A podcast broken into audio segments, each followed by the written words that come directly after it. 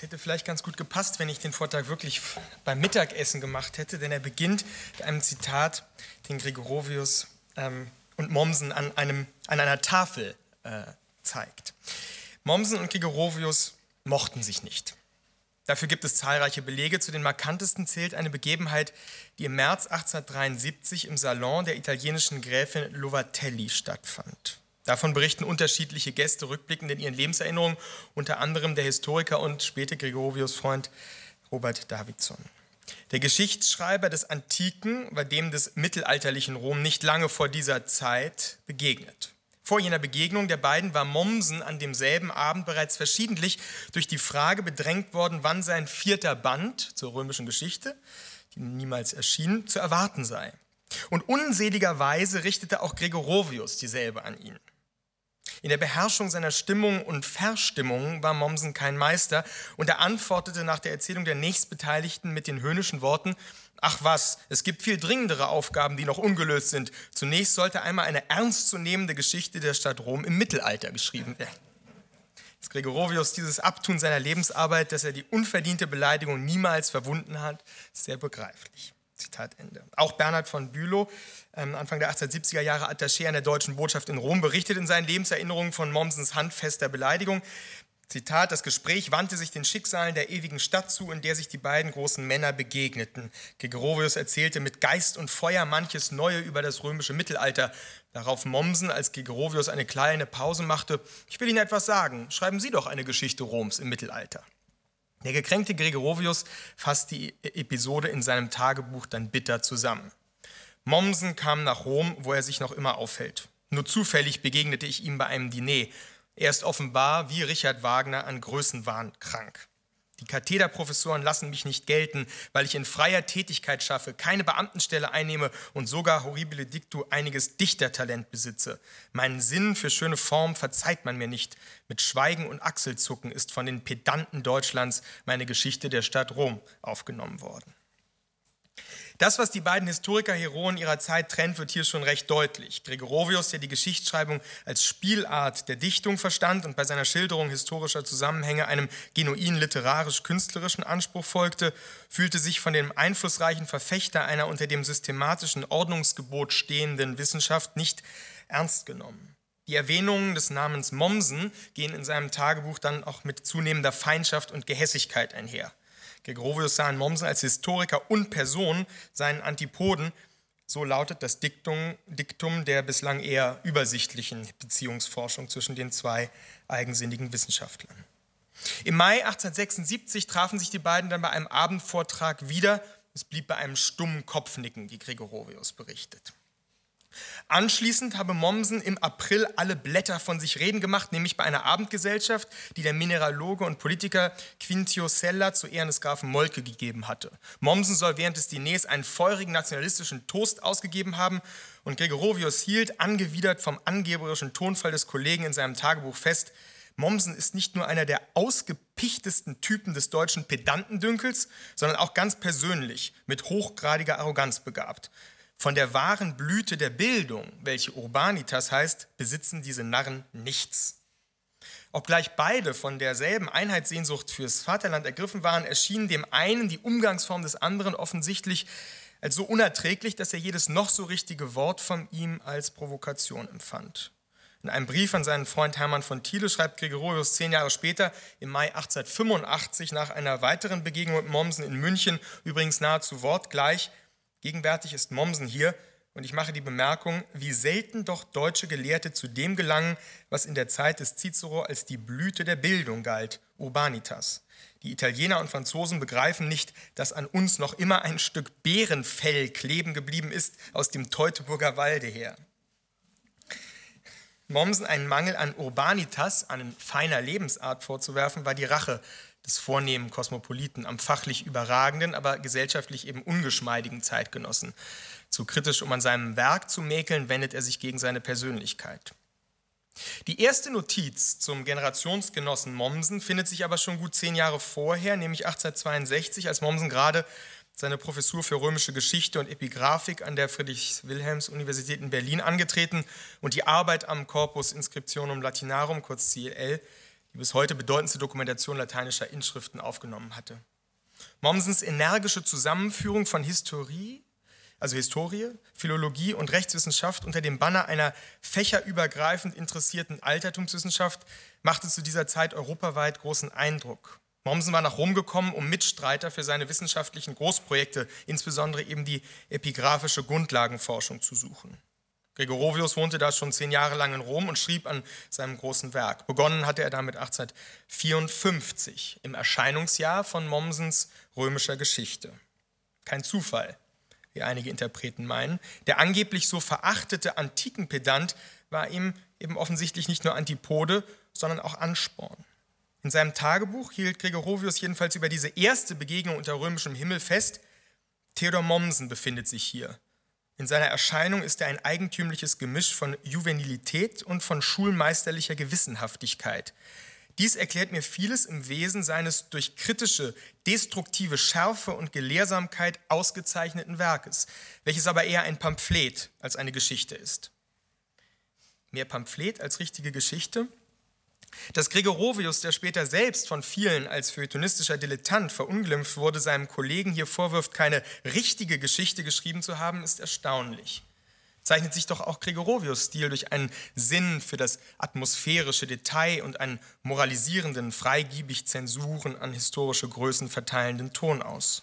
Während Mommsen einen Cicero etwa als politischen Achselträger bezeichnet, die römische Aristokratie in Gänze als Junkertum diffamiert und Caesar als weltgeschichtliches Ereignis feiert, bezeichnet Gregorovius beispielsweise Attila als furchtbaren Würger oder nennt niemand Geringeren als Napoleon einen Barbar.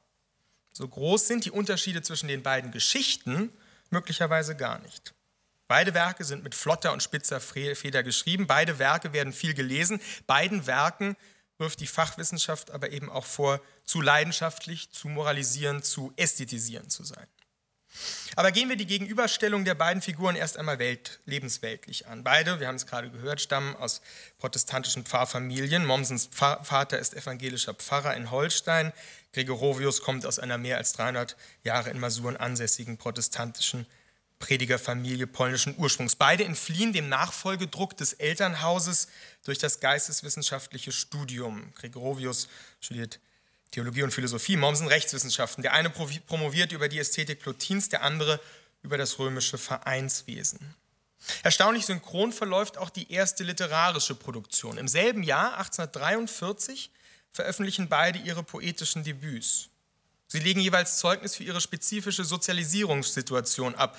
Gregorovius anti-jesuitische Satire, Konrad Siebenhorns Höllenbrief, entsteht aus dem Kreis des ähm, jüdischen Radikaldemokraten Johann Jacobi heraus und Mommsens an Mörige geschultes Liederbuch Dreier Freunde manifestiert die Beziehung zum Dichterfreund Theodor Storm und seinem Bruder Tycho. Beide Historiker wollen zuerst Dichter werden und nutzen Freundeskreise, Burschenschaften und sonstige Klicken zur literarischen Erprobung.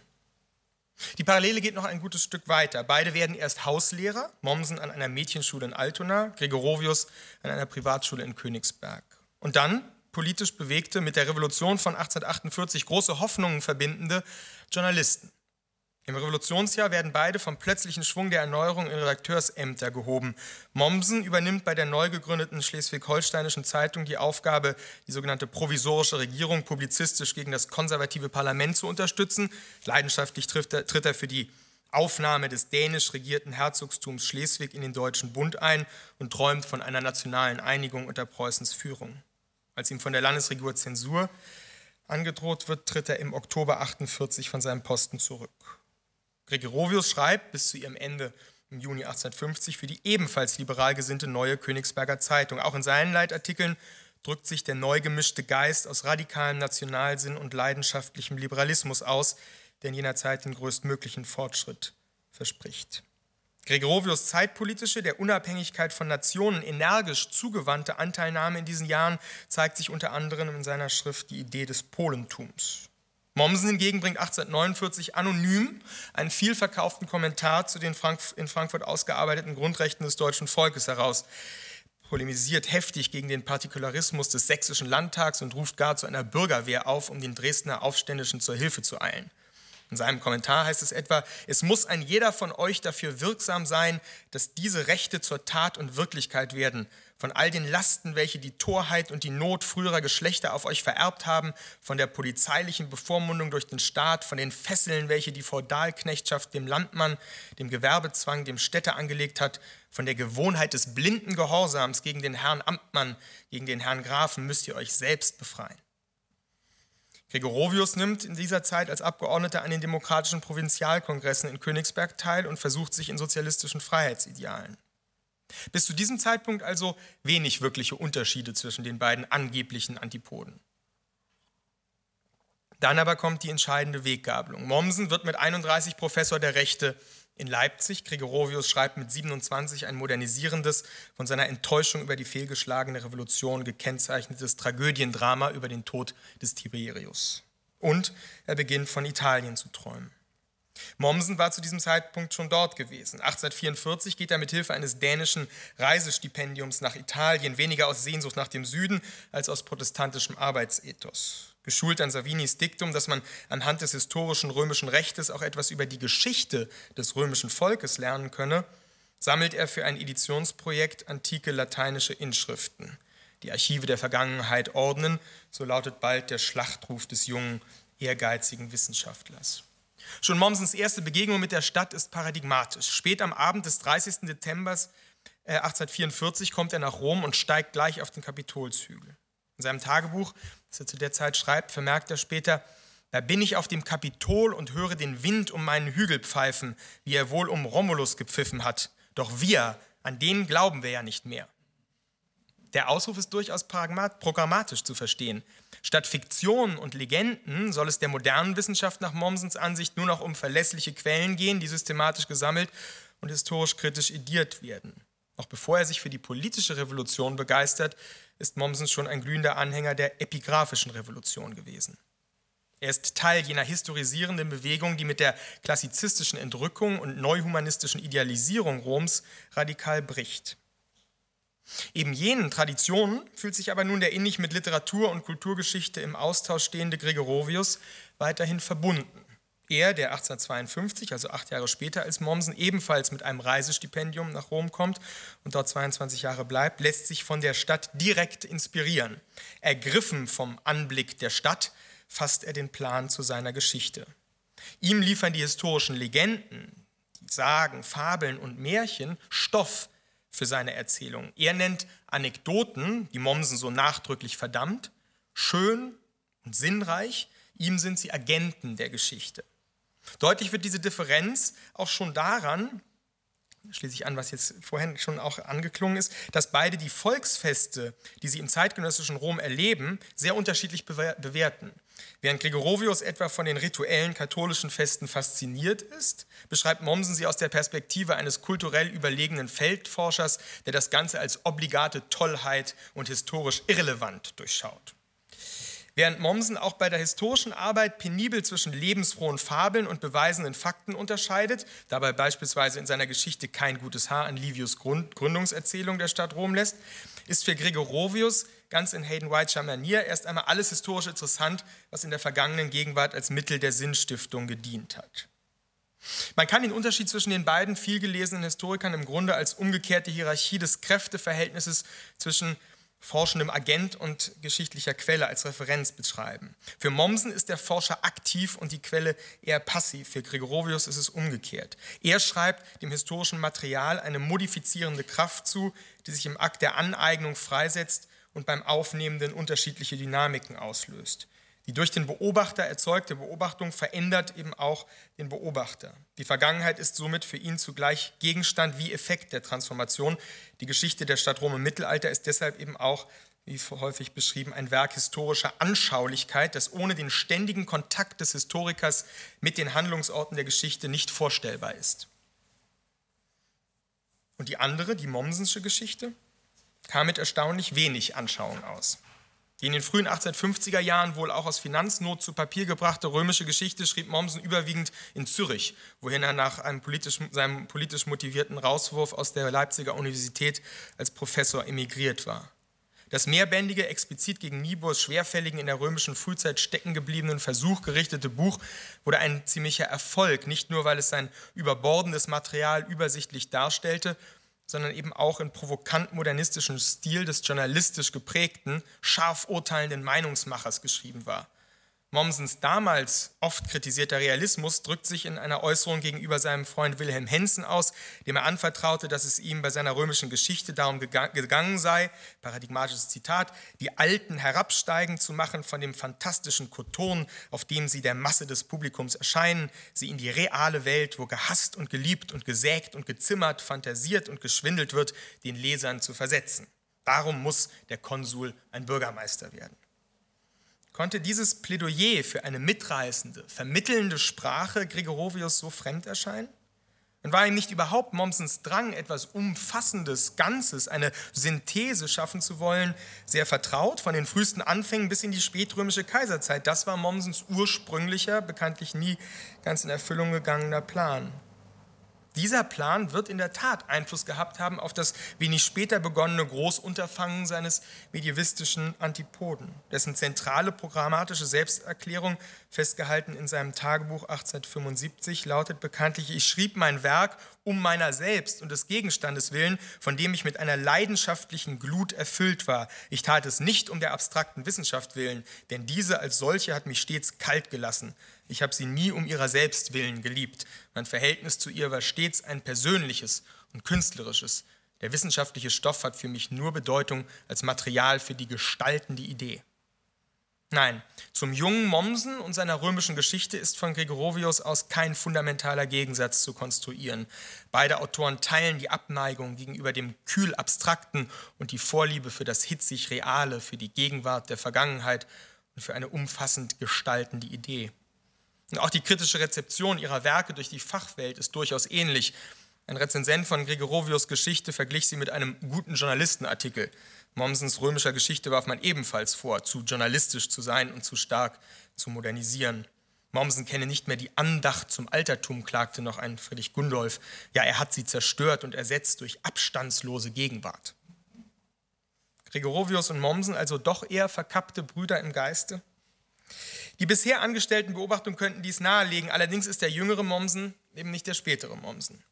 Bald schon nach dem umjubelten Erfolg seiner römischen Geschichte legte er die leidenschaftliche Persona des Schriftstellers ab und zog sich immer stärker hinter die schwere Rüstung des systemtreuen Forschers zurück. Sein historisches Erkenntnisinteresse konzentrierte sich bald schon ganz auf die Sammlung unterschiedlicher Inschriften, aus denen er detaillierte staatsrechtliche Zusammenhänge rekonstruierte.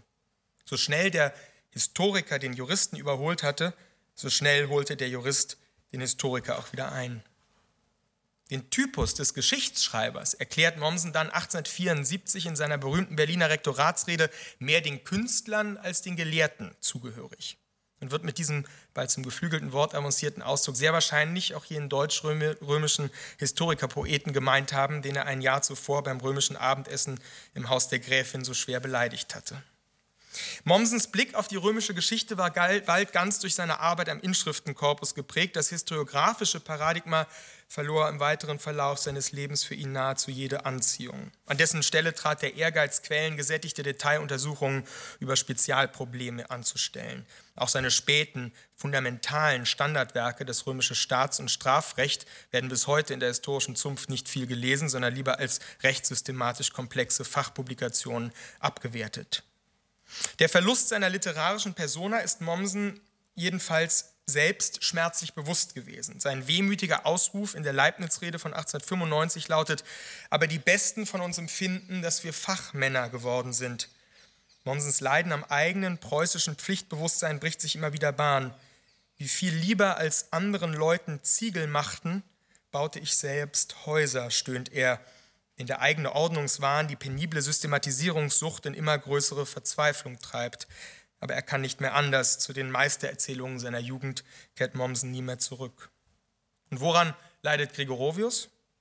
Vor allem am veränderten römischen Stadtbild, an der Zerstörung dessen, was ihn einmal so ergriffen hat.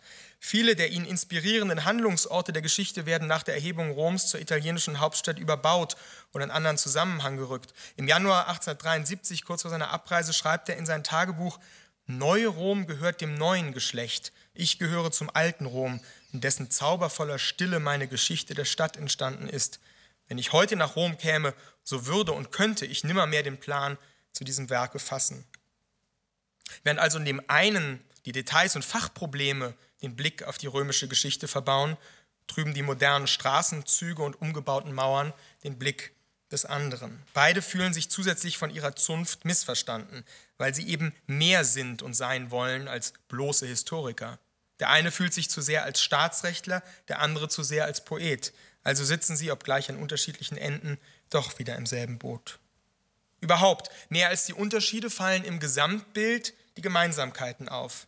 Denn gegen die beispielsweise von Markinaric vorgeschlagene Gegenüberstellung vom quellentreuen Mommsen und frei erfindenden Gregorovius spricht einerseits die von Arnold Esch eindrücklich hervorgehobene Quellennähe von Gregorovius und andererseits die oben angedeutete Modernisierungstendenz von Mommsens Geschichte.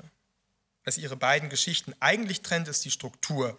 Mommsen konzentriert sich auf die Ereignisgeschichte, auf verschiedene historische Akteure auf römische Kultur und Militärgeschichte, geht aber eben etwa auf architektonische Entwicklung der Stadt selbst nur am Rande ein. Gregorovius nimmt hingegen einen urbanistischen Blickwinkel ein, konzentriert sich auf die Geschichte der Stadt Roms und blickt selten über dessen Mauern hinaus. Beiden, Mommsen wie Gregorovius, wird dann interessanterweise im Verlauf ihrer Rezeption vorgeworfen, kein wirkliches Verständnis für wirtschaftliche und soziale Zusammenhänge gehabt zu haben. Dabei sind in beiden Werken immer wieder Verweise auf die Alltagsgeschichte des römischen Volkes, auf deren Festkultur, ihre Sitten und Bräuche vorhanden. Beide Werke nehmen, eine These, die man belegen müsste, aber eine These wäre zu sagen, dass diese beiden Werke eben im Grunde schon vorwegnehmen, was sich dann später als Sozial- bzw. Gesellschaftsgeschichte der ähm, römischen, ähm, der Stadt Rom herausbilden sollte. Nicht nur politisch, sondern eben auch methodologisch dachten die beiden angeblichen Antipoden fortschrittlich, nur eben auf ganz unterschiedliche Weise. Der eine weigerte sich im quasi konstruktivistischen Sinne zwischen Fakten und Narrativen zu trennen, der andere war überzeugt davon, dass Geschichte nur noch im Gehäuse eines starken Systems darstellbar sei. Politisch waren Mommsen und Gregorovius, wie schon vorher angedeutet, sehr ähnlich gesinnt. Beide waren nationalliberale Befürworter einer Einigung des Deutschen Reiches und übertrugen ihre Sehnsucht nach Einigung auch in ihr historisches Werk. Die ersten beiden Bände von Mommsens römischer Geschichte könnten, so etwa Stefan Rebe, nicht als die Programmschrift für eine nationale Einigung Deutschlands und Italiens gelesen werden. Während Gregorovius vor allem äh, politisch publiziert, etwa seiner väterlichen, vaterländischen Begeisterung im Angesicht des deutsch-französischen Krieges in der Allgemeinen Zeitung mit Artikeln über die Schuld und die Strafe Frankreichs Ausdruck verleiht oder patriotische Verse über Straßburg dichtet, ähm, schmeißt Mommsen sich selbst ins politische Tagesgeschäft. Er, der, für das, der es für den größten Fehler hält, Zitat, wenn man den Rock des Bürgers auszieht, um den gelehrten Schlafrock nicht zu kompromittieren, begreift in der Politik neben der Wissenschaft seinen entscheidenden Handlungsraum. Für unterschiedliche liberale Gruppierungen sitzt er als Abgeordneter sowohl im preußischen Abgeordnetenhaus wie auch im Reichstag, wo er sich etwa im Verfassungskonflikt mit Bismarck anlegt, ihn als Schwindler bezeichnet, dafür mit einer Beleidigungsklage überzogen wird. Auf Treitschke hatten Sie schon hingewiesen. Während Rom für Gregorovius wohl vor allem als Chiffre für ein europäisches Epochengefühl und ein geschichtspoetisches Kraftzentrum stand, begriff Mommsen den Ortsnamen wohl vor allem auch als politisch persönlich verpflichtenden Impuls. Jene typisch römische Wesensverwandtschaft zwischen politischem Engagement und sozialem Rang, jene durch und durch republikanische Vorstellung von Bürgerlichkeit prägte zeitlebens sein Bewusstsein. Mommsens politisches Denken ist von einem enormen Handlungs- und Möglichkeitsoptimismus durchzogen, wie etwa Christian Mayer feststellt. Bei Mommsen können fast alle Situationen grundsätzlich gemeistert werden. Die Vorstellung, dass der Mensch größer sei als die Verhältnisse, die ihn umgeben, dass er nicht als Untergebener, sondern als Beweger fühlen könne, dieser entschieden säkulare Impuls steckte tief in ihm und keimte in abgewandelter Form wohl auch in Gregorovius. Kein Wunder also, dass beide sich auch in ihrem Verhältnis zur Religion ähneln. Zwei Kulturprotestanten ohne institutionalisierbaren Glauben, aber voller Überzeugungen. Am Führungsanspruch protestantischer Wissenschaft bestand für sie auch im Zentrum der katholischen Christenheit keinerlei Zweifel. Und wenn Gregorovius kurz vor seinem Abschied aus der Stadt selbstbewusst festhält, ich schuf, was noch nicht da war. Ich klärte elf dunkle Jahrhunderte der Stadt auf und gab den Römern die Geschichte ihres Mittelalters, dann ist leicht vorstellbar, als was für eine Provokation das der katholische Geist in der Stadt empfunden haben muss. Dazu kam in seiner Geschichte eine übermäßige Fülle von Spott und Hohn gegen religiöse Empfindungen, wie sein katholischer Biograf Johannes Höning 1914 verstört bemerkt. Zitat, Derartige taktlose Verstöße belasten den guten Charakter eines Mannes, der in dem damals noch päpstlichen Rom ungehindertes Gastrecht und freien Zutritt zu kirchlichen und klösterlichen Bibliotheken und Archiven genoss. Diese uneingeschränktes Benutzung, dieses uneingeschränkte Benutzungsrecht endete allerdings, als fünf seiner Werke auf den päpstlichen Index kamen, unter anderem sogar der fünfte Band seiner Wanderjahre, weil Gregorovius dort darüber spekuliert hatte, dass die vertriebenen Monsignori jemals wieder in den Palast des Kardinallegaten zurückkehren würden. Viele Verantwortliche im Vatikan lasen Gregorovius Werk offenbar als leidenschaftliche Kampfschrift eines Liberalen gegen das Papsttum, weil der Autor in der Kirche eben eine historische, nicht von Gott eingesetzte Institution sehen wollte. Bei Mommsen waren die antikatholischen Affekte sogar noch stärker. Katholische Feste, die er während seines Aufenthalts zu Ostern in Rom miterlebte, waren ihm, Zitat, ein Graus. Katholische Wissenschaftler nahm er nicht ernst. Rom war ihm eine, Zitat, Stadt von Pfaffen und Prälaten regiert, die sich obstinat den Segnungen der Moderne verschließt. Ihren Höhepunkt fand seine antikatholische Haltung in einem Zwischenfall, der sich nach den Berichten einiger Augenzeugen 1885 in der Vatikanischen Bibliothek zutrug. Unangekündigt wurde dann nämlich Papst Leo XIII. durch den Lesesaal getragen, woraufhin sich sofort alle Besucher ehrfürchtig erhoben, alle außer Mommsen. Der blieb angeblich demonstrativ sitzen und sorgte damit für einen Skandal, den die internationale Presse genüsslich ausschlachtete und der zu ernsthaften diplomatischen Verstimmungen führte. Interessant ist, dass Mommsen dieses CETA-Geschrei, insbesondere in Deutschland, als Hetzkampagne gegen ihn als Liberalen wertete und zum Anlass für seine berühmte Testamentsklausel nahm. Zitat, auf meinem Grabe soll weder ein Bild noch ein Wort, nicht einmal mein Name stehen, denn ich will von dieser Nation ohne Rückgrat persönlich so bald wie möglich vergessen sein. Die schwer verletzliche Eitelkeit war wohl ebenfalls ein Wesenszug, den die beiden hier gegenüberstellten Männer teilten. Über deren Ursprung kann man natürlich nur spekulieren, aber möglicherweise hat sie eben eine Herkunft in dem empfindlich gestörten Selbstbewusstsein zweier epigonaler Dichter. Mommsen, der in seiner Jugend Eduard Mörike, Klopstock und Lord Byron bewunderte, scheiterte bei dem Versuch, selbst Dichter zu werden. Hölzern und bildungsversessen klingen die über 60 Gedichte, die er 1843 zusammen mit seinem Bruder Tycho und Theodor Storm herausgab.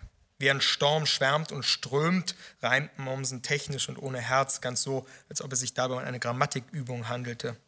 Bis ins hohe Alter hinein fabriziert der zu Depressionen neigende Althistoriker allerdings Verse und bringt auch Übersetzungen und Nachdichtungen im Privatdruck heraus. Gregorovius schreibt ebenfalls sein ganzes Leben lang Gedichte, erfolglos zwar, aber von seinem schillerhaften Talent fest überzeugt.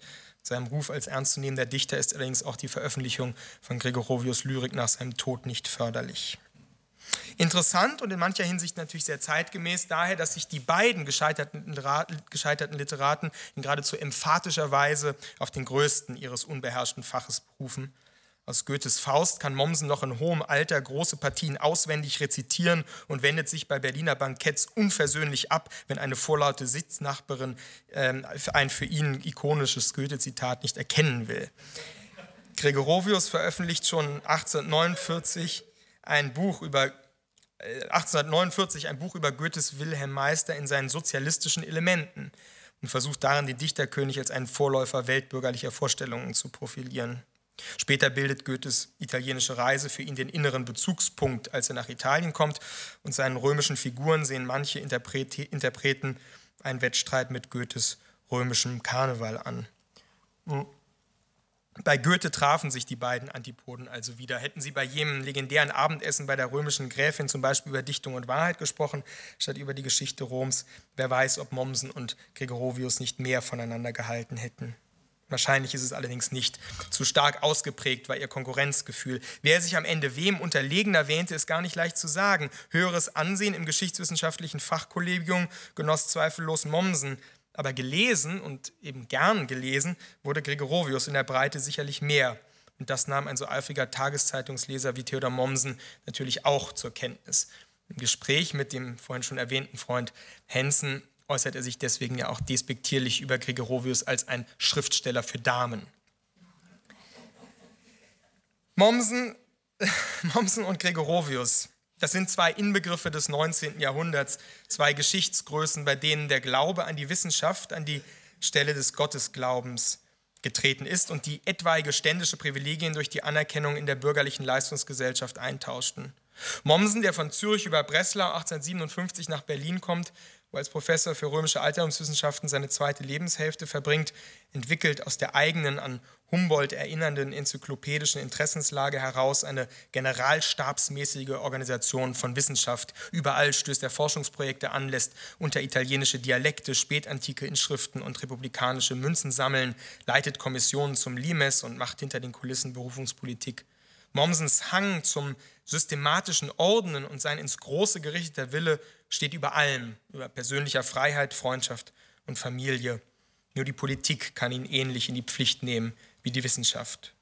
Gregorovius, der nach seinen römischen Jahren den Lebensabend in München verbringt, teilt Mommsens Willen für das Große, teilt auch das spezifische, wahrscheinlich wirklich zeitbedingte Könnensbewusstsein und insbesondere die Überzeugung, dass es keine wichtigere geistige Aufgabe in der Gegenwart geben könne, als über ihre Vergangenheit Zeugnis abzulegen. In der Form ihres Zeugnisses unterscheiden sich die beiden Historiker.